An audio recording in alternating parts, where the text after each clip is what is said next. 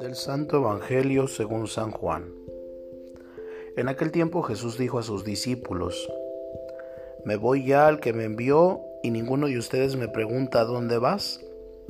¿Es que su corazón se ha llenado de tristeza porque les he dicho estas cosas? Sin embargo es cierto lo que les digo, les conviene que me vaya, porque si no me voy, no vendrá a ustedes el Paráclito. En cambio, si me voy, yo se los enviaré. Y cuando Él venga, establecerá la culpabilidad del mundo en materia de pecado, de justicia y de juicio. De pecado, porque ellos no han creído en mí. De justicia, porque me voy al Padre y ya no me verán ustedes. Y de juicio, porque el príncipe de este mundo ya está condenado. Palabra del Señor. Hoy contemplamos otra despedida de Jesús, necesaria para el establecimiento de su reino.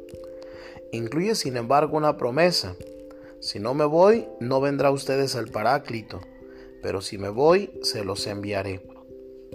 Promesa hecha realidad de forma impetuosa en el día de Pentecostés, diez días después de la ascensión de Jesús al cielo.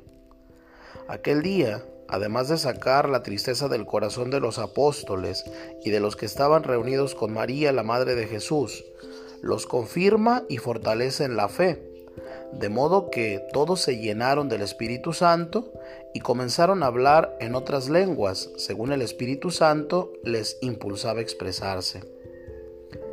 Hecho que se hace presente a lo largo de los siglos a través de la Iglesia, una santa, católica y apostólica, ya que por la acción del mismo Espíritu prometido, se anuncia a todos y en todas partes que Jesús de Nazaret, el Hijo de Dios nacido de María Virgen, que fue crucificado, muerto y sepultado, verdaderamente resucitó y está sentado a la diestra de Dios Padre y vive entre nosotros.